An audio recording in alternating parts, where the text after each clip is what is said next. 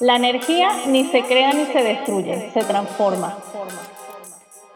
Te invitamos a que te sientes en nuestro Chester, Chester y para los que nos escucháis en diferido a través de las plataformas de podcast, este programa se emite en directo todos los lunes a las 20 horas, hora de España, a través de la aplicación Estéreo. Como Estéreo solo permite la conversación entre dos personas, pues presentamos alternativamente un programa lo presento yo, Gertrudis López, y, Miguel Ángel Sobrino presenta el, programa la siguiente semana.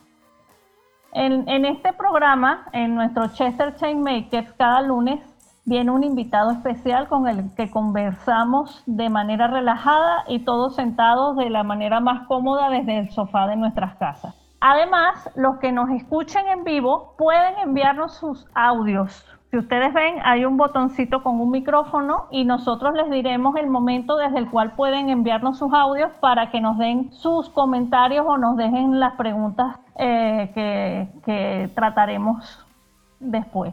En este día tenemos una invitada súper especial, nuestra querida amiga María Elena Alonso, que primero es una gran amiga, eh, es una compatriota venezolana como yo, es una espectacular Agile Women, Agile Woman y es Agile Coach desde hace más de seis años y experta en gestión del cambio y especialmente en una, una, un enfoque de gestión del cambio llamado Lean Change Management, ¿no? del cual también hablaremos más adelante.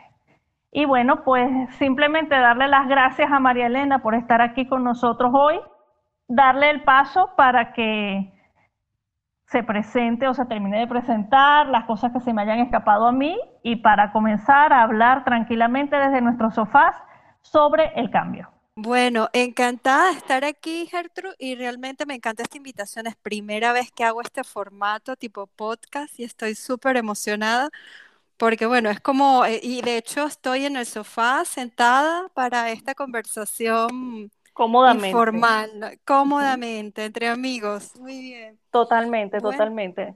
Ese es el espíritu de nuestro Chester Chainmaker. Muy bien. Pues estamos aquí para hablar contigo del cambio. Correcto, correcto. Y fíjate qué momento tan importante para hablar del cambio. Porque, bueno, el tema me apasiona y realmente creo que es un momento donde necesitamos entender qué es el cambio y, ser como más activos en esto, este cambio que estamos viviendo, ¿no? Y me gustaría hablarlo desde, desde todos los roles, ¿no? Y desde tres dimensiones, quizás, este, desde el punto de vista personal, lo que sería ya a nivel de organización y como nosotros como agentes de cambio, ¿sí? Y, desde todos los roles, porque yo creo que hoy en día, qué importante que una madre entienda el cambio, ¿no? Y cómo gestionar, el facilitar el cambio en su hogar.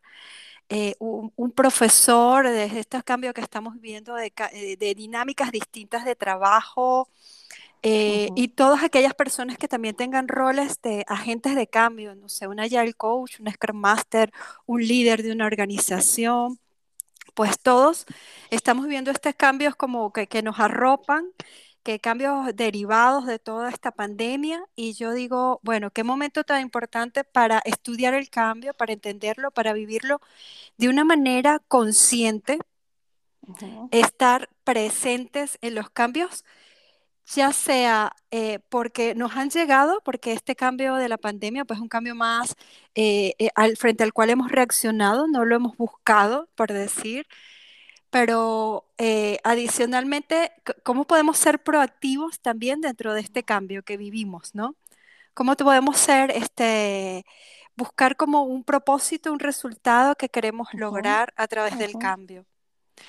Porque finalmente un cambio que es, a ver, eh, que estamos en un punto y queremos ir a otro, ¿sí?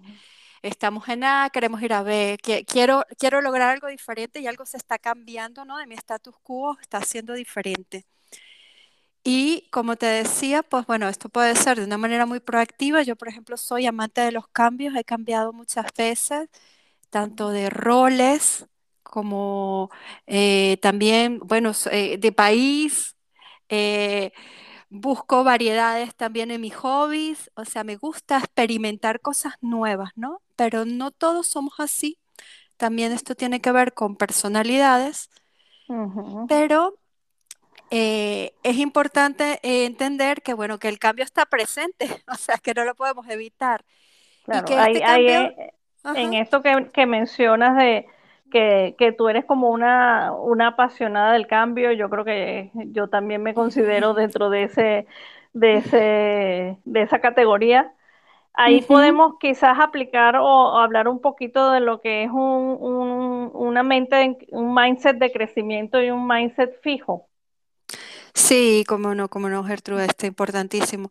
Eh, porque, bueno, precisamente las personas eh, asumimos los cambios desde, desde nuestras creencias, desde nuestras emociones y desde nuestras circunstancias, ¿sí?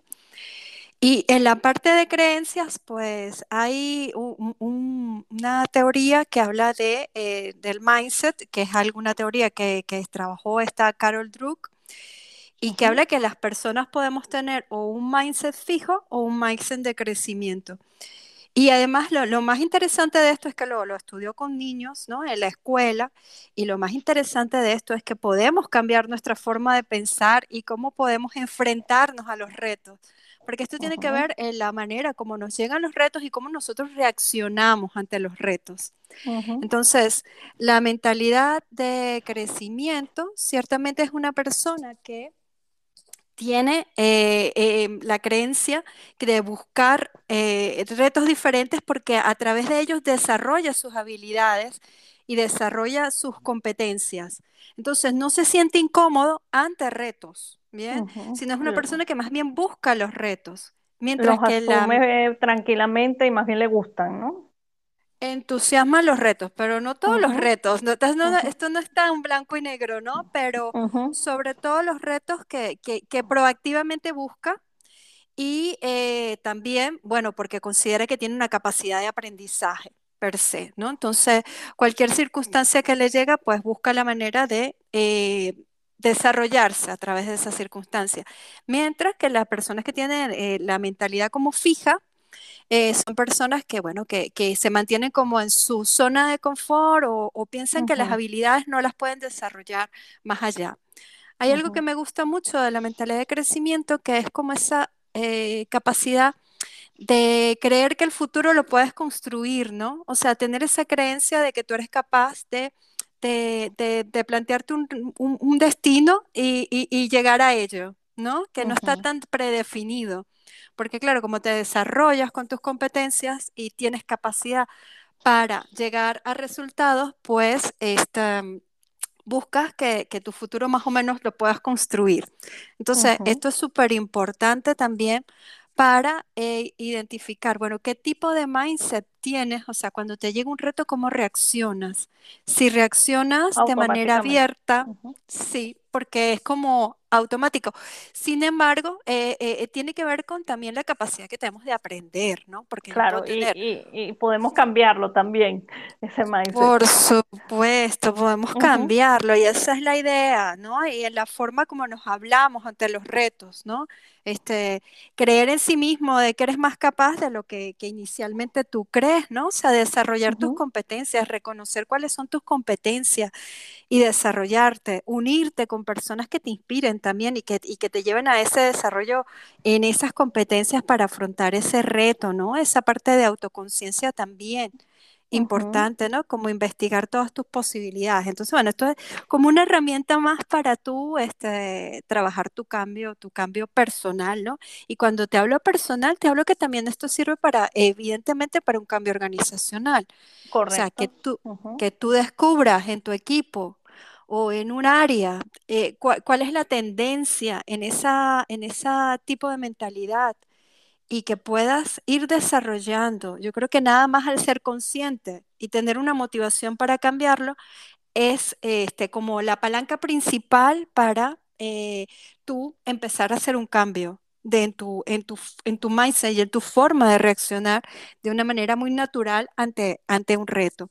Entonces, aquí sí, yo lo, he utilizado con equipos, eh, Gertrude, y, en organizaciones con un test, ¿sí? La, eh, empezamos a hacer el test, ¿no? Y las personas nada más con los ítems se empiezan a dar cuenta de qué tipo de mindset tienen, ¿no? Este, Y lo interesante es que luego podemos hacer acciones, actividades y todo esto para ir, para ir este, modificándolo eh, y, que te tengas mayor gusto por, por los nuevos retos, ¿no? Esto todo acompañado de, equipos. Y eso es uno de los, buenos de, de las, de las creencias, ¿no? O de, de la forma en que tú puedes afrontar un reto. Como te decía también, como el cambio eh, los viven las personas de manera emocional. Eso es importante entenderlo, ¿no? Porque a veces cuando hacemos un cambio en una organización, pues mm, como que no queremos que las personas reaccionen, ¿sí? O queremos que reaccionen de la manera eh, que nos gustaría, ¿no? Entonces hay muchas reacciones distintas, ¿no? Este, hay quienes les gusta y, son súper early adopters, ¿no? Y yo también al realizar el test me di cuenta de cosas, no sé, por ejemplo, hay un ítem que dice si compartes los trabajos cuando están en desarrollo o te gusta que estén terminados, finalizados y, muy bien realizados. Entonces ahí te das cuenta, ¿no? Si estás este, en mi caso yo dije, wow, yo generalmente espero que el trabajo esté como completo. Y parte del, del mindset de crecimiento, pues e, es compartirlo cuando esté en proceso, ¿no? Y, te sientas vulnerable ahí también y puedes acompañarte de otros para, para hacerlo mejor. O sea, recibir feedback es como súper importante. Entonces, nada más de darte cuenta de alguno de los ítems, pues hizo que ya con conciencia, pues, pues fuésemos como a un cambio, ¿no? A hacer, las cosas diferentes que promuevan el crecimiento. Y a partir de allí, pues bueno, impulsamos tanto el cambio, como te digo, esto es personal, esto vale para las organizaciones, tú como líder y agente de cambio, pues tener conciencia de esos diferentes tipos de mindset.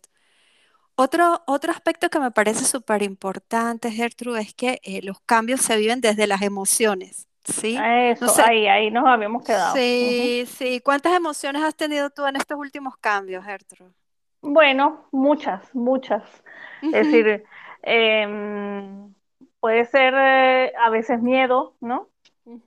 Eh, a veces alegría, ¿no? Cuando logras algo porque el cambio te ha, te ha puesto en una situación distinta y lo has logrado, ¿no? Has conseguido superar el reto, ¿no?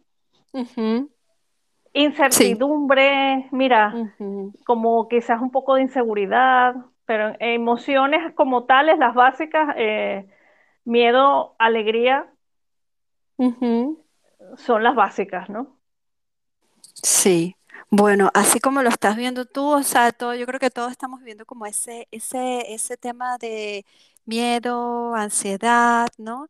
Este, distintas emociones que, que, que, que, a veces como cuando tenemos que entenderlas, ¿no? Y vivirlas y reconocerlas para que, para que podamos eh, eh, pasar esa curva del cambio. Y ahí te quería hablar como de la curva del cambio, ¿ok?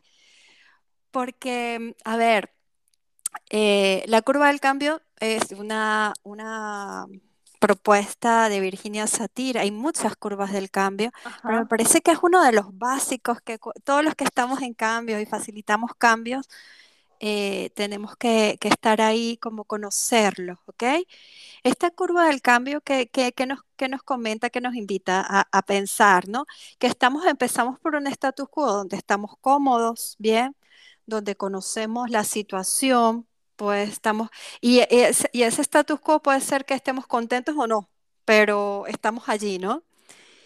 Y tal cual una curva empieza a introducirse como un elemento que puede ser externo, un cambio, tal cual, ¿no? Eh, no sé, un cambio de trabajo, un cambio de rol, eh, cosas personales como un divorcio o la llegada de un hijo, cambios de rutina, este, pues, eh, empezamos a trabajar de una manera diferente con Agile y la reacción natural, o sea que todos vivimos esa curva y a veces estamos como más o menos tiempo en cualquiera de esas estaciones de esta curva, pero más o menos todos los vivimos. Luego vivimos como una etapa que se llama resistencia, ¿ok? O sea que naturalmente como reaccionamos ante ese cambio y podemos sentir temor, podemos sentir ansiedad, ¿bien? Y el estar consciente de eso hace que podamos movernos de esa emoción también, ¿sí? Porque es interesante saber que mientras más eh, incertidumbre, más ansiedad. ¿ok? Eh, y porque el cerebro reacciona así, no estamos como, no estamos em, programados para vivir con tanta incertidumbre porque buscamos de manera natural como encontrarle las lógicas y encontrarle patrones a la vida, ¿no? Entonces, esta curva va primero de un eh, status quo cómodo y luego empezamos a bajar y viene la etapa de la resistencia, donde mi identidad, todo esto, mi sentido de confort se siente amenazado y puedo sentir temor, este, ansiedad, y todos los que facilitamos el cambio y que acompañamos el cambio, que pueden ser los Agile Coach, como eres tú, Gertrude, y como muchos otros o cualquier otro rol, pues lo que tenemos que hacer allí es empezar a acompañar a la persona, ¿verdad? A, a entenderle esa emoción, a escuchar un poco más de cuál es el contexto, de dónde le viene esa, esa, esa emoción, ¿bien? Y entender que, que, hay que acompañarlo para pasar ese estado, ese estado, ¿verdad? Y luego viene otro que es como, bueno, cuando ya las personas como también se sienten, eso puede afianzarse y sentirte como un estado caótico, ¿bien? Donde no le encuentras mucha lógica a, ese caos. A lo que está pasando o a lo que sientes. A lo que está pasando, a lo que sientes, ¿no? Y sin embargo, esa etapa la trascendemos, la pasamos, cuando le encontramos como un sentido al cambio, o sea, un propósito, el para qué, para qué lo estamos viviendo, qué beneficio le podemos lograr a esto y lo empezamos a integrar. Y ahí las emociones empiezan a cambiar, ¿no? Como que nos sentimos más en confianza, más alegría, más emoción. Bueno, entendiendo que las emociones son micromomentos, ¿no? O sea, no es que estamos con una emoción todo el tiempo. claro. Exacto, o sea, pero es como la emoción que más prevalece en ese momento. Entonces, como facilitadores del cambio, siempre buscar esa manera de que esa nueva experiencia se integre, que las establecer como espacios de confort para que las personas se sientan cómodas en expresar sus ideas, em, en sentirse acompañados y luego vuelven a otro nuevo status quo. En esa, en esa etapa de integración, como celebrar pequeños éxitos, este, ver como el futuro, ¿no? Ver, ver qué otras cosas podemos alcanzar, dar confianza, dar seguridad, pero entender que todos podemos pasar por allí, ¿no? Entonces, ya sea personal o en una organización, entender que las personas lo viven desde esas emociones. ¿ok? Y, yo creo que una cosa muy importante cuando dijiste que nosotros como allá el coach estamos acompañando a las personas en ese proceso. Eh, y cuando sienten esas emociones como miedo, incertidumbre, ansiedad, ¿no? Eh, un papel y una cosa importante es normalizarlo, ¿no? Es decir, hacerle ver a las personas que es normal que sientan eso en un principio. Correcto, correcto. Y que eh, no eh, son solo ellos, no, no son los únicos, sino son emociones que en esa etapa del cambio es, natural que se sientan. Y y, acompañarlos a, trascender, ¿no? A, seguir en el camino y, y a manejar esas emociones, ¿no? Para ir hacia emociones ya luego más acordes y más que te inspiren más, ¿no? Correcto, correcto. Esa es como la labor de, los agentes de cambio, ¿no? Facilitadores allí de, de ser empático, ¿no? De ser empático. Aquí me gusta mucho entender, porque a veces nos pasa, ¿cierto? No solamente, bueno, como digo, en cualquier ambiente, que cuando nosotros promovemos un cambio, podemos, este, como violentar a los otros con el cambio. Podemos, este, bueno, hay autores que hablan de la salud de la organización, o sea, violentamos porque estamos tan entusiastas y creemos que esa es la dirección, ¿bien? Que quien no esté conforme, pues, este, los tratamos como, como, wow, como, como casi que enemigos, ¿no? O sea, porque, no, porque tú no estás aquí o porque tú no, no, no estás alineado, ¿no? Correcto, tú no estás alineado, tú no, eh, eh, bueno, en las transformaciones allá mm, pasa, eh, lo he vivido mucho con, con, el, con el middle management, ¿sí? Que, que, realmente están como buscando su lugar, ¿sí? Eso es, eso es. Están buscando su lugar dentro y tenemos que ofrecerle ese lugar, ¿ok? Claro, claro. Ese nuevo rol, ese nuevo lugar. Y, y, y, allí se debaten entre el poder, ¿no? O sea, el duelo puede ser por, un po por el poder que tenía antes y ahora tengo que mm, eh, reajustar mis responsabilidades. Entonces, el, el ser empático con esto y, y, y, ver el contexto también aquí es muy importante, ¿no? Porque no es la persona, sino la persona, sus relaciones, la organización, los valores, o sea, tener como esa mirada más sistémica. Eso de, es esto que está pasando, con qué Ajá. se conecta. No claro. quedarnos que es la persona, sino con claro, qué se no conecta. solo la persona.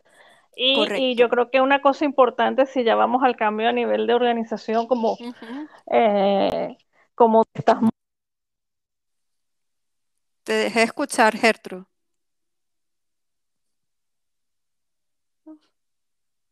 A veces, eh, uh -huh. por ejemplo, una, una de las de, yo creo que uno, eh, cuando hacemos un cambio organizacional, eh, estilo como agilizar una organización, hacer business agility, uh -huh.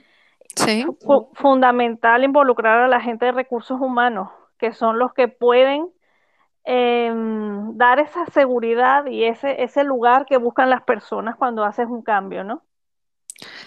Sí, son como habilitadores, ¿no? También de, de esa transformación. Eh, yo creo que cualquier persona cuando tú haces una, un cambio tiene que tener eh, eh, su lugar, ¿no? Cambio, claro su rol, ¿no? Claro su espacio, Eso su es. valor. O sea, entender es. cuál es su valor, ¿no? Uh Es que, que, que, no pierda, que no estás perdiendo valor, sino que ahora tu valor es distinto. Uh -huh. Y aquí, bueno, siempre nuestros sponsors del cambio son claves, ¿no? Que tengan un mensaje claro del por qué se está haciendo el cambio, ¿sí? Uh -huh este, ese propósito que sea comunicado de manera adecuada.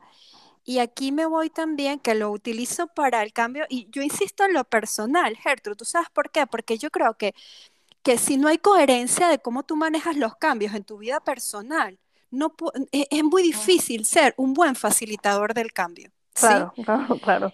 Si tú no Totalmente tienes esa coherencia de cómo tú experimentas tus propios cambios, cómo tú eres capaz de reconocerte, cómo tú eres capaz de subir esa curva y encontrar un propósito y, y, y remontarte, ¿sabes?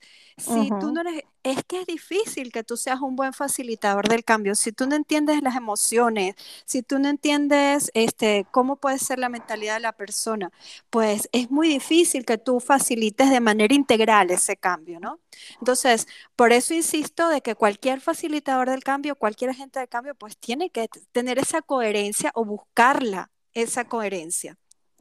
Pero evidentemente cuando, cuando, hacemos un cambio este, organizacional, pues sí, tenemos que eh, ver, todas las conexiones, ¿no? O sea, uh -huh. y, si, y, y, si quieres ya, o sea, cuando, cuando hacemos un cambio organizacional, pues la primera parte de, del cambio es como esta parte de ver los insights, ¿no? De, de, de la organización, o sea, esos descubrimientos, qué está pasando, cuáles son los problemas, cuáles son las principales disfunciones de la organización, del equipo, o sea, de ese espacio en el cual tú vas a tener intervención, porque no necesariamente tienes intervención en toda la organización, pero sí tener esa mirada más sistémica, más hacia todo el contexto, eso cómo es, se afecta una parte con la otra, uh -huh. ¿sí? Para que tú puedas plantearte como una estructura más robusta, más inclusiva, ¿no? O sea, de, de oye, quizás no es la persona, este, este, este, este manager, oye, es que en la organización hay un fuerte reconocimiento al control, ¿sí? Y uh -huh. se está planteando un nuevo tipo de liderazgo. Entonces, ¿cómo hacemos para que el reforzamiento sea diferente? ¿Sí? Okay. O sea, que, uh -huh. que, no es directo con la persona, sino que no, ahí no, no. tenemos que movernos como en diferentes variables. La persona, Totalmente. el uh -huh. equipo, la organización, este, ese tipo de organizaciones, valores, o sea, tener esa capacidad de ver cómo nos afectamos los unos a los otros. Y, Eso y, es... y traerlo, a traerlo a la conciencia de las personas y de la organización. Y, y, y, cuando ya somos conscientes, igual que eh, yo, yo entiendo y creo que los sistemas son inteligentes para adaptarse, ¿no? Correcto. Pero una cosa es, si no eres consciente, pues eh, va a ser más difícil, ¿no? Por supuesto, hacerlo visible, porque finalmente Eso tú es. lo que estás ahí presente, para que todo surja, ¿no? Hace, intervenir un poco, ¿no? Mover para que todo surja, decirlo, eh, hacerlo, eh, transparentarlo a través de diferentes Darle, herramientas darle voz visuales. y darle palabras. Dar voz y palabra, eh, generar conversaciones poderosas, significativas, ¿no? Ujú, Hay personas que, que, que, que llevan mucho tiempo que no hablan, ¿sí? O sea, que, que no se atreven a decir su, su, su incomodidad o, su, o, o lo que necesitan, lo que requieren.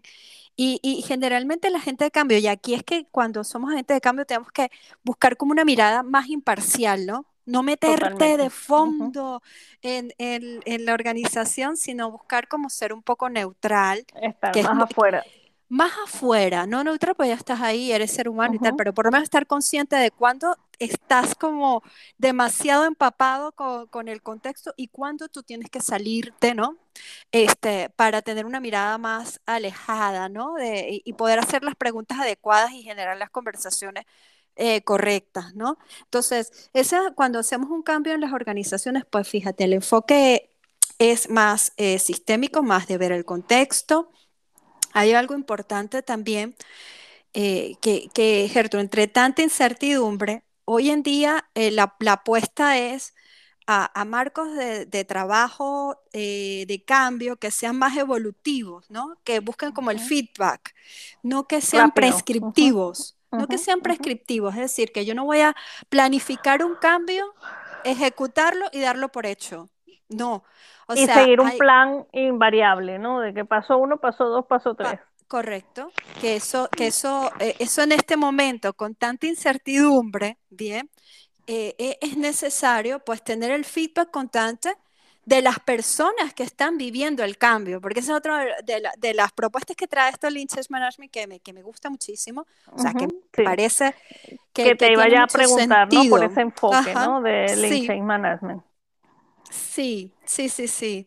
O sea, cuando hacemos los cambios organizacionales, que no me gustaría tampoco solo enfocarme en este, ¿no? Porque hay muchos, pero la, la ventaja que tiene este, eh, este enfoque es que habla de que hay principios básicos. Primero, eh, eh, las personas son el centro. Las personas que hacen el cambio son el centro. Ellos son conscientes de sus problemas y de sus soluciones.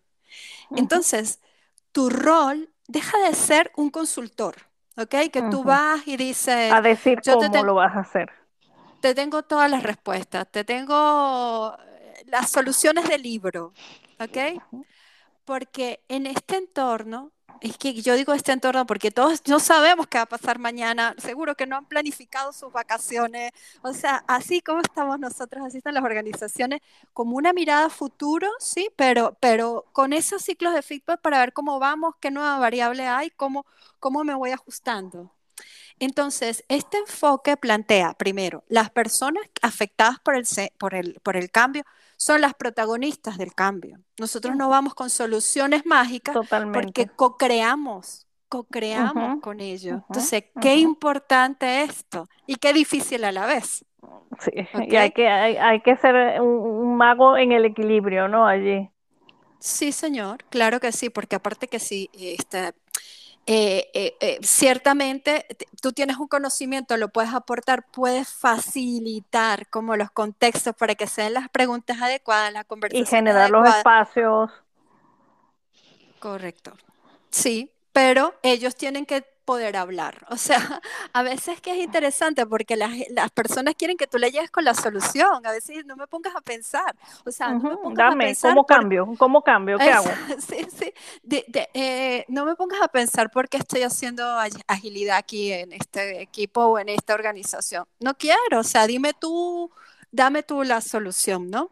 Entonces, este es un, es un- un- un framework que te trae como, bueno, que, que me- eh, pones a las personas y, y tienes que generar como estas conversaciones para que ellos mismos vayan identificando el, el- eh, cómo quieren ir, cuál es su propósito, ¿bien? Ah, el para qué, cuál es la visión de su cambio, e involucrarlos desde el primer momento, porque son los protagonistas del cambio. Entonces, esta es una de las cosas que me gustan. Cuando los involucras, ellos sienten el cambio suyo, no cambio, un, cambio impuesto por alguien, un consultor que llegó y, les dijo cómo tenían que hacer las cosas y no lo sienten suyo. Mira, eso no lo hice yo, eso me lo dijo fulanito. Correcto, sí. O sea, asumir la responsabilidad de la dirección que están, que están tomando, ¿sí? Y, y, no solamente la responsabilidad, sino también como ir, las mejores ideas vienen de ellos, porque tú estás conociendo el contexto. Totalmente. Tú, tienes tus herramientas y tú vas a ir a ayudar, pero es que eh, ellos son los que más conocen, ¿no? Entonces, em, darles voz, eh, plantearles y la parte de ciclos que te decía, ciclos de feedback es muy importante porque luego planteamos una idea, planteamos una acción, que aquí en Management se llama como experimentos, ¿no? Vemos cómo funciona y cómo reacciona la gente ante eso que estamos incluyendo. ¿Ok? y luego validamos si esto lo mantenemos o no. Y seguramente que a ti te ha pasado, Gertrude, que algo que tú experimentas en un área no te funciona en la otra. Totalmente, totalmente. O ah una organización te ha funcionado una cosa y luego en otra no. Correcto. Inclusive en una persona, ¿sabes? Totalmente, en una persona y en el otro no. Entonces, por eso la importancia de eh, eh, crear como estos experimentos y ver si se mantienen, si lo cambiamos, si los eliminamos, ¿bien? Y eh, dependiendo de la reacción de las personas que están viviendo el cambio, ¿no? Por eso te decía esa empatía, ¿no? Y esa capacidad de generar visión. Hay algo que me gusta también mucho, Gerdo, que es que, es que no sé, los cambios son como si tú, si tú tuvieras una liga, ¿no? Una, cuerda y la tuvieras que tensar, ¿no? La tienes que tensar un poco para que luego suba, suban esa curva, ¿no? Y suban ese, ese status quo para luego ir hacia más. O sea, son pequeños cambios que vamos incorporando, pero que se vayan integrando. y, haciendo parte de la cultura de las personas y de la organización. Correcto, que surja la integración. Porque, ¿qué pasa? Si te pongo como muy floja la atención, pues tú te vuelves a lo antiguo. Totalmente, más para atrás. Y empiezan a salir esas, esas cosas mezcladas allí. Correcto, porque en la, naturaleza, y es que nos pasa como seres humanos, es que las organizaciones son personas, es que como, como personas nos ponemos un cambio de un hábito y, y como que a los dos días retrocedemos y es. interesante pensar que el cambio no es lineal, ¿cierto? No es que tú vas siempre hacia adelante, hacia adelante, hacia adelante. No, no, no. No, o sea, en algún momento retrocedes y vuelves otra vez. O sea, lo importante es que no te quedes ahí, sino, vale, me doy cuenta que retrocedí, ok, ¿qué hago para, para seguir? Correcto, por eso estos feedback, ¿no? De que, oye, esto, esto no ha funcionado, ¿cómo hacemos para reforzar y sostener el cambio en la organización? Porque no solamente es lanzarlo, ¿sí? Sino cómo hacemos para reforzarlo. Y, sostenerlo en el tiempo. Y sostenerlo en el tiempo. Y aquí el tema de generar alianzas. O sea, tienes que generar alianzas. Ver cuál es, cuál es el equipo que va a ser como promotor de este cambio, ¿sí? ¿Cuáles son los que están más interesados en el cambio? Y, hacerlos ellos dueños del cambio, ¿sí? O sea, eh, generar todo este tipo de alianzas y bueno, siempre un buen sponsor pues eh, es necesario, ¿sí? Para cualquier cambio que tú estés, que tú estés planteando. Pero el tema de sostener a veces es más difícil que iniciarlo, ¿no? Porque a veces hay un entusiasmo inicial, pero luego cómo lo sostienes, ¿no? Para entender que, que, que, son ciclos, ¿no? Y, y de repente hay que hacer otras cosas diferentes, mantenerlo vivo, porque es que es como mantener vivo el cambio, me encanta esa frase. Mantener vivo el cambio porque porque es que eh, no, e, e, es, así, o sea, no tenemos que, que, que, avivarlo constantemente, ¿no? Y de diferentes formas y de diferentes, eh, de maneras como que tengan un impacto diferente, ¿no? O sea, no siempre de la misma, de igual, ¿ok? Muy bien. Bueno, pues seguimos entonces conversando del cambio y esta propuesta que trae el Change Management, ¿no? Este, Te decía que uno de los, de los, de los puntos es que el centro son las personas, ¿sí? Este, que lo que hacemos es descubrir, ¿no? Buscar formas de descubrir, evitar esa parte de consultor. Hay, hay una, hay una, hay un punto de evitar como colocar muchos cambios a la vez, ¿sí? O sea, que los cambios sean como conectados, que tengan un sentido, que tengan un propósito. Muchas veces en las organizaciones, ajá, sí. Por ejemplo, si tú eh, basas tu trabajo en experimentos, ¿no? Es decir, basas la, la, incorporación del cambio haciendo experimentos. Si lanzas muchos a la vez, no sabes cuál es el que tiene el efecto. Exactamente. No sabes cuál fue el que resultó. Y por otra parte, yo creo que, eh, bueno, las personas no asumen tantos cambios a la vez, o sea, el cerebro no, no, asume tantos cambios a la vez. Y en muchas organizaciones las personas están cansadas de los cambios, o sea, yo creo que se abusa de los, los atiborran, los atiborran ahí de cambios. Exacto. Las personas dicen, otro cambio más. Otra vez. No, otra vez. Otra vez. Y, y, y, y, aparte está, eso genera como desconfianza y falta de compromiso, porque dice, esto va a morir. ¿Sabes?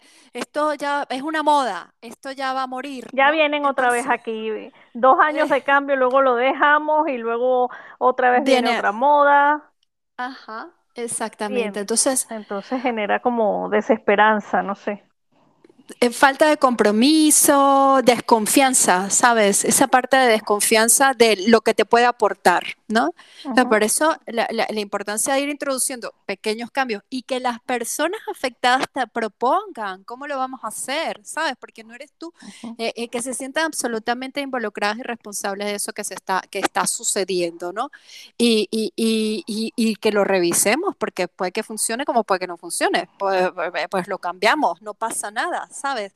O sea, sentir, pero lo que sí no puede cambiar, o sea, lo que debemos mantener fijo por un, por un tiempo es ese el para qué, ¿no? El propósito. El qué. queremos eh, eh, lograr con este cambio?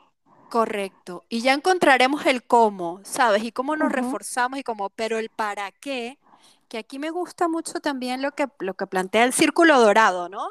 De, de, de Simon Sink, que el círculo dorado de Simon Sinek, él, decía, bueno, que los grandes líderes comunican primero con el cómo, y que digo, perdón, por el por qué, ¿sabes? La razón. O sea, y luego es que comunican el qué y el cómo se va a realizar.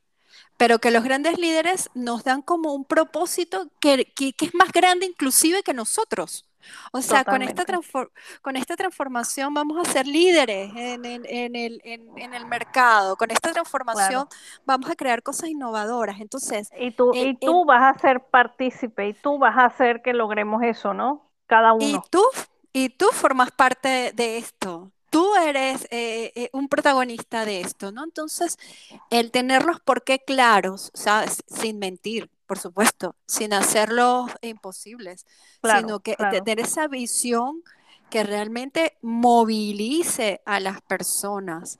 Entonces, eh, Simon nos habla de que los grandes líderes empiezan siempre su, su, comunicación, su conversación, es por el por qué. Bueno, tiene varios libros del por qué. Porque estamos haciendo esto. Exactamente, que, tenga un impacto, una, cosa trascendental. Entonces, allí como movilizamos más. Entonces, en los cambios, pues esto es relevante, ¿no? Esta parte de, de, entender el, la visión, ¿no? El porqué de las cosas. Hacia dónde queremos ir con esto. Mira, tenemos una, una, pregunta o comentario ah, de, Miguel, Ángel, así que vamos a escucharlo. Ajá, a ver, a ver, Miguel Ángel. A ver. Eh, no sé si recordáis eh, un libro que se llamaba ¿Quién se ha llevado mi queso? Eh, en el que pues había dos ratones y dos liliputienses que todos los días estaban en un laberinto, dentro de un laberinto, y comían queso. Los ratones se, fueron percatando que cada vez había menos queso y cuando llegó el momento de que no había queso, se fueron pues a buscar otro queso, a otro laberinto. ¿Qué recomendación le das a una persona que de repente se ha quedado sin queso? Se ha quedado sin trabajo, eh, se ha quedado sin lo que estaba haciendo antes. De repente todo le ha cambiado de la noche a la mañana. Eso ha pasado ahora con la pandemia. ¿Qué recomendación le das, Elena? A ver, ¿qué recomendaciones? Bueno, yo creo que eh, eh, em, A ver, yo creo que es las personas cuando vivimos cambios tan drásticos y sobre todo cambios que no los buscamos, ¿sí? O sea, que, que, no fue que algo proactivo que yo dije, wow, me va a quedar sin trabajo. No, no, no. O sea, es algo que me sucedió. Cuesta más facilitarlo, ¿no? O sea, hay que eh, plantearte primero como, como esa, esa visión de lo que tú quieres, ¿no? O sea, hacia dónde quieres ir. Bien, aunque cueste, aunque sea difícil, pero tienes que ir más allá de tu presente para enfocarte en tu futuro. Bien, y un futuro que sea motivador, ¿no? Conocer tus competencias y utilizarlas, ¿sabes? Descubrir tus competencias y utilizarlas. Eh, luego, eh, eh, unir redes, porque los seres humanos somos de redes. Unirte con las personas que te inspiren, ¿bien? O sea, personas que te generen como esa energía de ir hacia el futuro, ¿sí? Eh, y luego viene la parte de rutinas, ¿no? Hacer rutinas, cambiar tus hábitos, ¿no? O sea, mantenerte activo, ¿bien? Pero ese nuevo queso, pues yo creo que todos estamos buscando nuevos quesos, ¿no? Y como decíamos que hay personalidades, ¿no? Hay personas que buscan el queso de manera proactiva porque eh, quieren cosas nuevas eh, y como hay personas que su personalidad es como más de estar en, en zonas de confort. Pero a esta persona, pues mira, es que, es que ya nuestra realidad es buscar nuevos quesos. O sea, es que las organizaciones buscan nuevos quesos. Tenemos que irnos un paso más adelante, es inevitable. Pero te daría esos tres consejos. Visión del qué quieres para lo que, cuáles son tus fortalezas y unirte a personas que tengan eh, esas motivaciones también, porque eso te va a generar eh, mayor energía para enfocarte en esa tarea. Eso Sí, me parece. Y también lo que, lo que hablábamos antes de tratar de basarnos en, en, en que somos capaces, ¿no? Y en que si necesitamos generar nuevas capacidades porque hay un cambio que no hemos pedido, nos ha- entonces eh, decir que podemos generar nuevos conocimientos, nuevas Co- capacidades. Sí, sí, sí.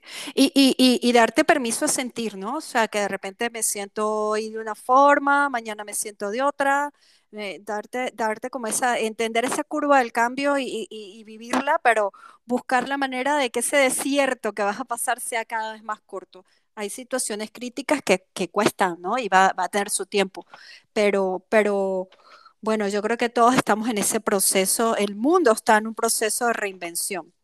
Y le diría también que experimente, ¿sabes? Busca experimentos. Tengo muchos amigos que están en esto, no sé si tú, Gertrude, pero eh, métete en una red, métete en un meetup, eh, co- Sí, sí, conecta, total, habla de lo, total. Habla de lo que sabes, de lo que conoces, eh, mira el futuro, imagínate qué puede suceder y qué puedes aportar tú en ese futuro. Sí. Eh, demuestra eh, que, que- cuáles son tus opciones, ¿no? Reales también, ¿no? O empieza por un lado y, y té claro hacia dónde quieres llegar. Eso, eso se lo recomendaría, bueno, a todas las personas y yo, yo lo vivo con mucha coherencia también, eso. Y mm, bueno, eh, cerrando un poquito lo del Lynch's Management, pues queríamos mencionar que tiene como tres, es un ciclo, o sea, está, está basado eh, em, en Lean Startup, ¿no? Donde, donde hacemos como esos ciclos de probar, probar ideas de Ujú, manera corta para no invertir tanto tiempo en eso que de repente no va a funcionar. Entonces, siempre estamos también validando costo-valor. Y, y hay cosas cortas cuando estamos generando un, un cambio que genera mucho valor Valor para poner una idea. No sé, yo soy muy a favor de los Lean Coffee, por ejemplo, porque de- hacemos que las personas digan cuáles son sus necesidades y, y cuáles son sus, sus- sus principales preguntas, las priorizan y conversamos sobre eso eh, soy muy dada a, bueno, hacer este Work Café, por ejemplo, donde las personas dicen sus problemas y luego van colocando sus propias soluciones.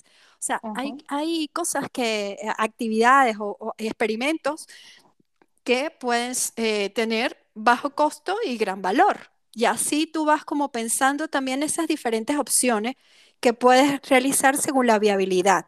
¿Bien? Y luego lo que haces es empezar a experimentar y ver reacciones. Siempre tener métricas es lo recomendable, ¿no? O sea, que todo lo Medir, midamos. medir, medir. ujú. Medir, medir, En medir, base, medir, en medir. base al propósito que queremos alcanzar, ¿no? Correcto. En base a ese propósito, ir midiendo qué queremos alcanzar. Bueno, en algún momento, bueno, la cantidad de participación en, foros que tengan que ver con la nueva temática, em, cantidad de, no sé si tenemos un funnel de ideas, pues bueno, cantidad de ideas que tenemos allí en el funnel de ideas eh, y así lo vamos viendo, ¿no? O sea, qué, qué métricas podrían ser útiles para ese cambio que tú estás proponiendo, ¿ok? Aquí eh, siempre se plantea trabajar con OKR, que tenga un objetivo y que tenga resultados claves y eh, tener todo ese ciclo siempre de, experimentación, o sea... Que por cierto, eh, tenemos otro, un Chester, un Chester Chainmaker pasado que lo hicimos con Clarilú que hablamos exclusivamente de OKR, ¿no? Por, para que nuestros oyentes, si quieren escuchar un podcast 100% de OKR, tenemos uno en nuestro, en nuestro en nuestros eventos anteriores. Muy, sí, súper recomendado, Clary, hablando de OKR, es como no recomendarlo, que lo busquen y que, y que escuchen sobre eso. Otra de las cosas que me gusta de este, de este, de este framework es que no niega otros, otro framework, por ejemplo, de frameworks más, más lineales, ¿no? Como los ocho pasos de Kotter o cosas que son más, más lineales este, las puedes aplicar, las puedes incluir también. Lo importante es que tú estés como consciente del, contexto y que experimentes a ver cómo te va resultando. Y, yo como creo que también es importante, em, María Elena, que em, hacer que las personas se contagien con esta mentalidad de experimentación, ¿no? Que, Por supuesto. En la misma forma de, de implementar el cambio a través de experimentos, que hagan que ellos también propongan experimentos en su forma de trabajar. Mira, ¿qué pasa si hacemos esto de otra manera? Em, porque si seguimos haciendo las cosas de la misma manera y no cambiamos absolutamente nada, pues vamos a seguir teniendo los mismos resultados. Sí, sí, es interesante eso que tú dices, Gertrude, porque parece obvio, pero no lo es. O sea, hay veces que dicen, queremos cambiar, pero sin cambiar nada. Sin hacer nada, sin tocar nada. Sí, no, yo quiero cambiar, pero que los roles sean los mismos, que las formas de trabajar sean iguales, no cambiemos las métricas, esta persona no la puedo tocar. Hay, hay una persona con la que estuve formándome, que siempre, que es Eugenio Molini, que es una persona que, bueno, que tiene muchísimos años y experiencia. Y él habla de, de eso, de cuáles son tus vacas sagradas. O sea, es como, qué bueno. ¿cuáles son las vacas sagradas? O sea, que en todo cambio hay una vaca sagrada, ¿no? Entonces, que eso hay que hablarlo desde un principio. Decir, mira, ¿qué es lo que tú no quieres para nada que se toque, ¿no? Y, y, desde, y a partir de ahí, pues tú identificar si es factible o no. Bien, yo en una oportunidad estuve haciendo una transformación allá en un área, sí, completa, que había muchísimos managers, es que había demasiados, o sea, por cada equipo habían dos o tres, o sea, era... Y yo eh, pregunté, bueno, ¿qué es lo que tú no quieres para nada que aquí se mueva? ¿Sí? Que para ti tiene mucho valor. Y dice a los managers, ah, o sea, no quiero que cambien ni su tiempo, ni su dedicación, ni sus responsabilidades. Y digo, oye, lo tenemos muy difícil. O sea, es que no va a ser posible. si no tocamos esa parte, no, no vas a lograr lo que tú quieres, ¿no? Correcto. O sea, que eso también hay que hacerlo visible. Que, y que en toda organización está presente, ¿no? Y decir, mira, si esto no se toca, pues mira, es que no vamos a cambiar. o sea, lo que tú estás pensando que va a suceder, no va a suceder. ¿Sí? Entonces, eh, eh, ese tipo de conversaciones pues resultan súper importantes. Y en ese sentido, por eso te decía que como agentes de cambios tenemos que ser como imparciales para poder hacer esas preguntas valientes. Porque si nos sentimos tan dentro de la organización, a veces cuando hacemos cambios organizacionales necesitamos traernos gente fuera de la organización porque la que está dentro ya tiene, tiene una sinergia tan grande que no va a poder hacer el cambio. Yo he estado en organizaciones donde, ¿cómo le voy a hablar así al jefe? O sea, es que lo que dice eso es.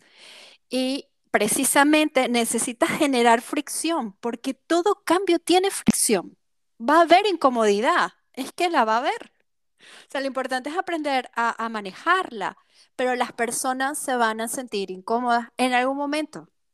Eso va a suceder. Eso hay que aclararlo. Y es útil esa incomodidad, o sea, eh, tienes que aprovecharla para ir en la dirección, ¿sabes? Pero muchas veces es necesario traer una persona externa para generar ese cambio, porque hay tanta sinergia dentro que no, no, no va a haber como esa incomodidad o esa fricción para, para que eso se mueva, ¿sí?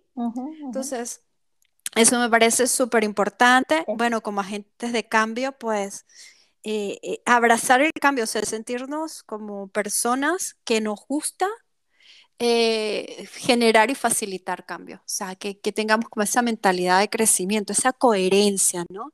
Sabes que de, las estadísticas lo que más se dice, bueno, en una que es version one, que habla de las transformaciones allá, el, el número uno de los obstáculos es la resistencia al cambio, ¿sí? que en este enfoque no se llama resistencia al cambio porque de alguna manera pues, pues ponemos como negativo a las personas que no están a favor del cambio. Hay una reacción al cambio, ¿ok? Pero ante todo esto te quiero decir, no una resistencia, sino que reaccionas, respondes. ¿sí? O sea, respondes de una manera y eso te invita como a identificar las variables por las cuales tú respondes. O sea, ah, responde, pero ¿qué pasa? ¿Por qué responde? Y te invita también a incluir a todas las personas que están afectadas por el cambio. Tú no puedes incluir a los que chachi les gusta, ¿no? Tienes que incluirlos a escuchar a todos. Bien, entonces... No es fácil, no es eh, fácil no es fácil, por eso, hay que, por eso hay que formarse y tener esa coherencia y tener esos espacios para, para poder hacerlo, ¿no? Porque forma parte de una estrategia finalmente. O sea, tú quieres un resultado, tú, tú, estás buscando una estrategia y tienes que saber cuál va a ser tu estrategia más acertada. Pero uno de los errores que se comete es que no se escucha a las personas que no se quieren escuchar. Este, este olvídalo. este. O que tienen que decir algo que a lo mejor nos molesta, nos incomoda de alguna manera, ¿no?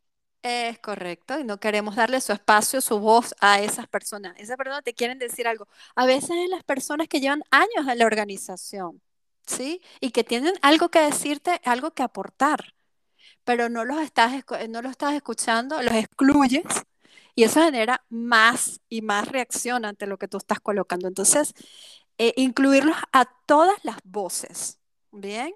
a todas las voces, o sea, para, que tengan su aporte y encuentren su espacio. Eso es súper importante.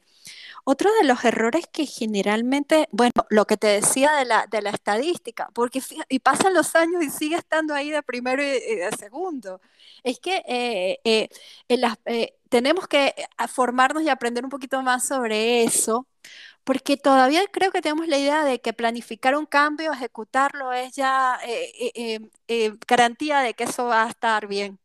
De que va a funcionar.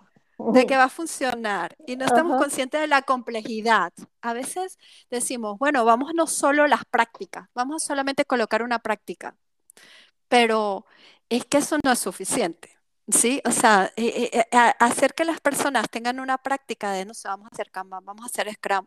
Bueno, también tienes que ir más allá, ¿no? O sea, el, ir movilizándoles ese mindset, ¿no? De, de, oye, formas distintas de pensar, formas distintas de acercarte a los retos, de conversar como equipo, ¿bien? Entonces, a, a veces fracasan porque no estás tomando en cuenta esa variable que es importantísima. O sea. escuchar a la gente de, que, que, que están en la línea de fuego, que es la que, la que está delante de las situaciones y las enfrenta, que, que son los que mejores ideas tienen y saben la mejor manera de hacerlo con el menor costo posible, ¿no? Por supuesto, por supuesto, escucharlo, integrarlo y, y no, no, escucharlos tú. Yo creo que una de las cosas más interesantes que me ha pasado en, en cambio en esta, en esta misma área en esta misma área que, que, que, primero decían que no, que no tocaran a los managers. Bueno, la gente, e, en una retrospectiva la gente habló, ¿sabes? Y dice, oye, no tengo conciliación personal y laboral, eh, estoy haciendo tres proyectos a la vez que pueden tener picos variables, etc. Y, y, y el que las personas expresaran lo que les afecta hizo que este, se, se fuera como necesario el cambio. O sea, eh, fue, tuvieron un significado mayor, que las personas se activaran, estos managers se activaran a que, oye, ciertamente hay algo que hacer diferente. O sea, mira cómo está la gente, ¿no? Pero a lo mejor eh no eran capaces de decirlo, no habían los espacios. No había los espacios o había temor de decir las cosas. Ajá, ajá. Entonces, por eso la importancia de, que la gente de cambio también sea valiente, no a, violentar con el cambio, porque no es violentar que las personas se sientan amenazadas por un cambio, pero sí a generar entornos de confianza y de comunicación para que puedan hablar de lo que necesiten hablar en función de una dirección que le queremos dar, ¿no? Porque todo esto tiene un objetivo. Entonces, esa valentía también de, de, ese agente de cambio es necesaria, pero una valentía empática, ¿ok? O sea, una valentía... No, lo loco. No, y no violenta, porque a veces hay cambios que son muy bonitos, pero sí, no violenta. Eh, yo no sé si, por, lo menos mi, hermano, mi hermano, si me escucha, le da algo, ¿no? pero mi hermano es, es vegano, ¿sabes? Entonces es como, como que el que come carne, pues no, entonces, o sea, es tan válido el que come carne como el que no, ¿sabes? O sea, el que come carne tiene su idea, ¿no? O sea, que, que está muy bien mm, ser, ser vegano y no lo critico, pero es tan válido como una como la otra, ¿no? Entonces, tener como esa capacidad de ver los dos polos es importante para un agente de cambio, ¿sí? Porque si voy con una idea y, y atropello, violento. Claro, y además como, como una de las normas en el, en el coaching de relaciones es que todos tienen razón en parte, ¿no? Todos los que tienen voz y todos los que dicen algo tienen razón en parte, aunque sea un 2% de razón. Entonces hay que escucharlos y hay que darles el espacio, ¿no? Bueno, María Elena, eh, bueno. vamos a ir cerrando. ¿Sabes que en nuestro Chester el invitado anterior deja una pregunta para el siguiente invitado. Sí, sí, sí, sí, En nuestro cheste anterior vino Rafa Zaragoza, el, autor de la Designpedia, ¿no? De, sí. Un experto en Design Thinking, y dejó una pregunta para ti, ¿no? Perfecto. Te, paso la pregunta de, Rafa, ¿no? Que dice, okay. Eh, el Design Thinking se utiliza mucho para la gestión del cambio. ¿Cómo hacer para que una empresa Em, acepte o, pruebe la cultura de design thinking para la gestión del cambio. ¿Cómo crees tú? ¿Qué opinas tú? Mm, ¿Cómo hacer para que... En una empresa puedan utilizar la cultura del design thinking para la gestión del cambio. Muy bien, muy bien. A ver, yo creo que eh, como cualquier otro cambio, ¿no? O sea, yo lo veo eh, porque tiene que ver con una forma de pensar, el design thinking, o sea, tiene que ver con, una forma en que eh, asumimos la, nueva construcción de productos, la nueva, la, nueva construcción de, de, de, aquello que, que, que, queramos iniciar, ¿no? Entonces, a ver, ¿cómo usar el design thinking para gestión del cambio? Pues yo creo que el design thinking tiene mucho como de experimentación, de poner en centro a las personas, De, ver hacia dónde queremos ir, de hacer ciclos, de experimentar. Yo creo que está absolutamente alineado con, con utilizarlo para la gestión del cambio. Hay muchas herramientas que pudiéramos utilizar para, para entender hacia dónde queremos ir. Bien, o sea, si una empresa se plantea un agile, pues bueno, o sea, ¿qué piensas tú que, que van a sentir las personas? ¿Qué van a empatizar. ver? ¿Cómo, cómo se van a comunicar? por ejemplo, para empatizar, ¿no? Exactamente, para empatizar. Bien, o sea, ¿hacia dónde quieres ir? En esa primera etapa donde no se tiene claro el propósito, pues ¿hacia dónde? ¿Qué te imaginas que va a suceder? ¿Qué van a pensar las personas? ¿Qué, qué, qué, estarían viendo cuando, cuando existe Agile en una organización? ¿Qué estarían viendo? Entendiendo que Agile siempre es un medio, este, pero, pero eh, eh, por supuesto que tiene muchísimas herramientas que las podemos utilizar perfectamente cuando estemos haciendo una gestión del cambio. Muy bien, yo estoy totalmente de acuerdo. Y, con lo que has hablado de, del Change Management, cuadra fenomenal lo que es el Design Thinking y las herramientas que nos provee, ¿no?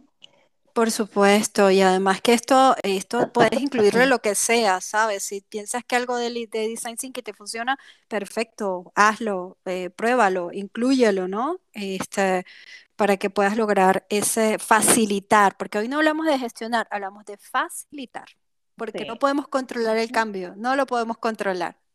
Entonces lo facilitamos. Muy bien. Y mira, y también hacemos que nuestro invitado de hoy le deje sí, una pregunta al invitado del futuro. Y la, en la próxima sesión eh, vamos a estar hablando de Kanban, cómo, qué es Kanban, em, en qué consiste. Eh, vamos a hablar Miguel Ángel y yo sobre Kanban. Y bueno, pues nada, te invitamos a que nos lances una pregunta. Vale, yo les lanzaría en Kanban, es muy importante el, el liderazgo del equipo, ¿sí? Que asuman como ese, ese liderazgo em, en, en su propia gestión, ¿no?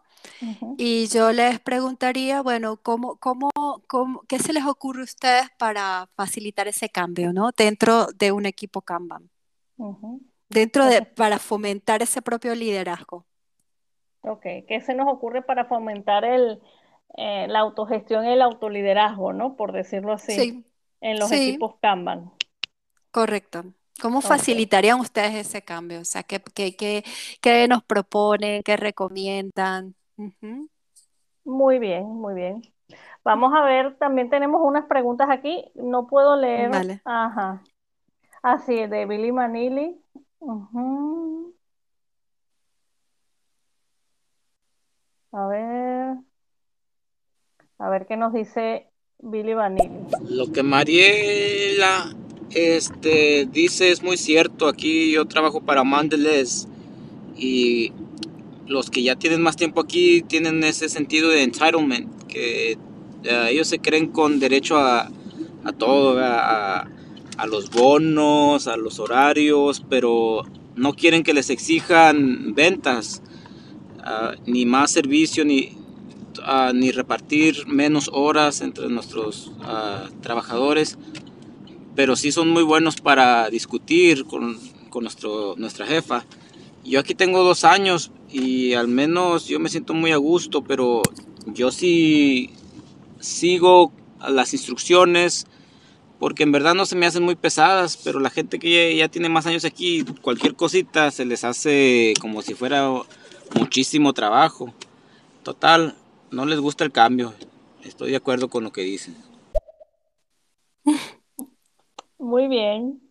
Bueno, muy bien. Yo, yo, yo le diría que tampoco es una regla, ¿sabes? Porque a veces las personas que llevan muchos años en las organizaciones son, están súper entusiasmadas con los cambios. No es, no es una regla decir que las personas antiguas no quieren cambios, ¿sí? O sea, ponerlo así sería como en riesgo y, se- y nos llevaría como a categorizar a todos, ¿no?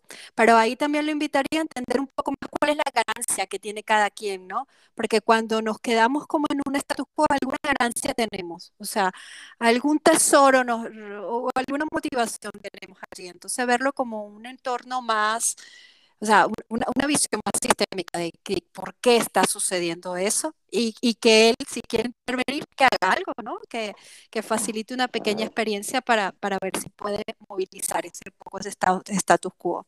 y a plantear un experimento. ¿Qué pasa si hacemos esto de esta manera? Vamos a probar. Correcto, correcto, sí. Pero me gustaría como romper esa, ese estereotipo, ¿no? Que las personas muy antiguas no cambian en una No, no, no, organización. no, no necesariamente, o que las personas mayores no están abiertas al cambio, los jóvenes sí, no necesariamente, ¿sí?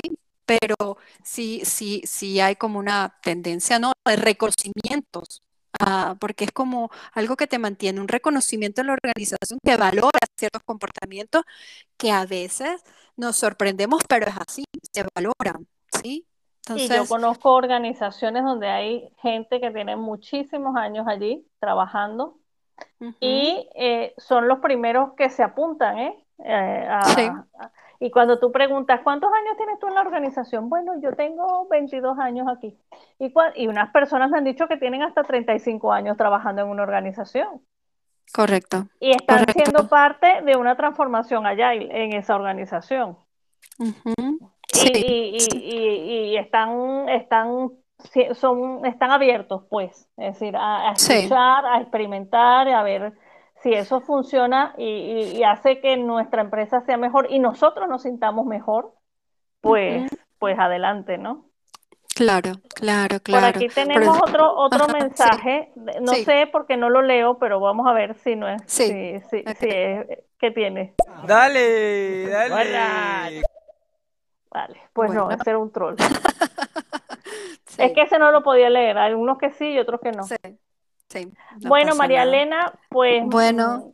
vamos cerrando ya. Si quieres cerrar con alguna idea o, o qué consejos, por ejemplo, como a- a- nos darías a los agentes de cambio, Bueno, que ¿qué estamos consejo? ayudando a, Sí, sí. acompañando a una organización, por ejemplo, a hacer un cambio, una transformación allá y, por Sí, ejemplo.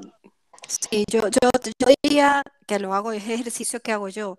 O sea, asegurar la coherencia, ¿no? O sea, la coherencia personal en cuanto a, este, oye, cómo gestiono mis propios cambios, ¿no? Y, y, y, y generar conexión con las personas, sí, o sea, entender cómo lo que viven, cómo se afectan las personas, e intentar ser imparcial, ¿no? O sea, intentar entrar y salir como de ese sistema para poder ayudar mejor, ¿sí?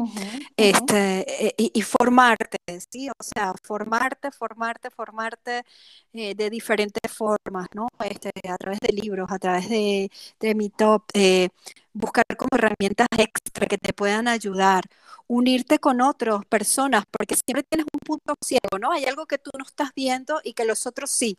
O sea, unirte con otros ayer coach, unirte con personas que también estén facilitando ese cambio y que te puedan dar una mirada diferente. Eso ser- serían como mi- mis recomendaciones para, y, y no violentar, ¿no? No violentar con tu cambio, que puede tener muy buena idea, pero oye, que, que, que mantener como la salud, ¿no? El de la organización. Buenísimo, buenísimo, María Elena. Pues un, un placer eh, haber conversado contigo. Eh, ¿cómo te, ha- cómo te has sentido en nuestro Chester? Encantada. De verdad que me la he pasado súper bien. ¿no? Este, me ha encantado la conversación, me he sentido muy cómoda y bueno, me ha encantado la experiencia, de verdad. Bueno, pues ah, eh, tienes nuestras puertas, nuestros Chester eh, esperándote para otra oportunidad, así que ya hablaremos y quedaremos para, para un nuevo Chester y seguir hablando del cambio o seguir hablando de otros, de otros temas. Aquí hay temas, pero muchísimo. o Para- sea que para- Para muchos para más. Chester. correcto, correcto, sí. Bueno, María Elena, un millón de gracias. Seguimos hablando. Un besote grandote. Gracias, gracias a ustedes. Un abrazo. Besos. Chao. Chao.